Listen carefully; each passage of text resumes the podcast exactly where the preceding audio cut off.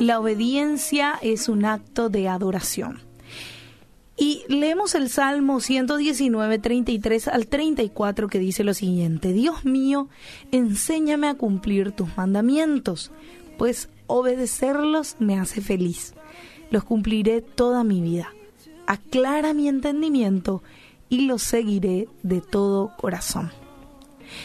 Y yo me imagino a Dios sonriendo cuando le obedecemos de todo corazón. Y eso significa hacer lo que Dios te pide, sin reserva ni duda. No posponer y decir, bueno, voy a orar por esto primero, sino hacerlo rápido, sin, sin demora. Todo papá sabe que la obediencia tardía también es desobediencia. Dios no te debe ninguna explicación o razón de todo lo que te pide que hagas a veces. El entendimiento puede esperar, pero no la obediencia. La obediencia instantánea te va a enseñar más acerca de Dios que toda una vida de discusiones de la Biblia. En realidad, nunca vas a entender algunos mandatos hasta que primero los obedezcas. La obediencia abre nuestro entendimiento.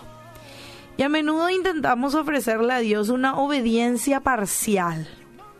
Queremos seleccionar nomás las órdenes que Él nos da. Y hacemos una lista de los mandatos que nos agradan y esos obedecemos.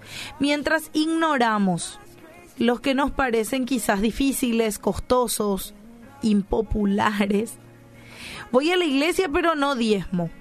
Voy a leer mi Biblia pero no voy a perdonar a la persona que me hizo daño. Así que la obediencia parcial, gente, es desobediencia. Salmo 102 habla acerca de la obediencia incondicional que se hace con alegría, con entusiasmo. Y la Biblia dice, adoren al Señor con gozo.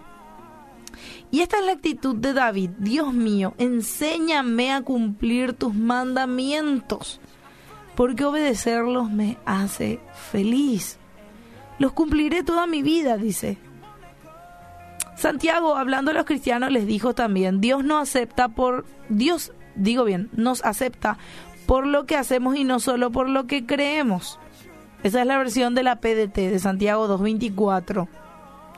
La palabra de Dios es clara sobre lo que no te puedes eh, ganar tu salvación. Eso no se puede ganar. Es solo por gracia, no por esfuerzo humano.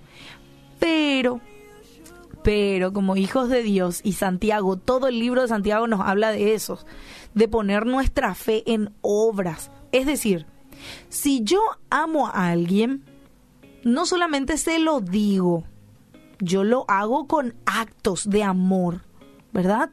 Yo no digo, ay mamá, te amo, soy obediente a vos mamá, pero no limpio mi pieza, no le obedezco, no, no hago lo que me pide. Entonces no podemos hablar de amor. ¿Sí? Si yo digo que amo a alguien, pero no le demuestro el amor en, en, en, acciones, no pongo mis palabras en acciones, entonces eso no es realmente amor. Lo mismo pasa con Dios. Yo puedo decir, Señor, te amo, pero no le obedezco. No hago lo que me pide. Soy desobediente. Y eso también es desobediencia. Y realmente no es un verdadero amor. Así que la salvación es por gracia, ¿sí? Pero nuestra fe se va a ver marcada por esas obras, se va a mostrar por esas obras.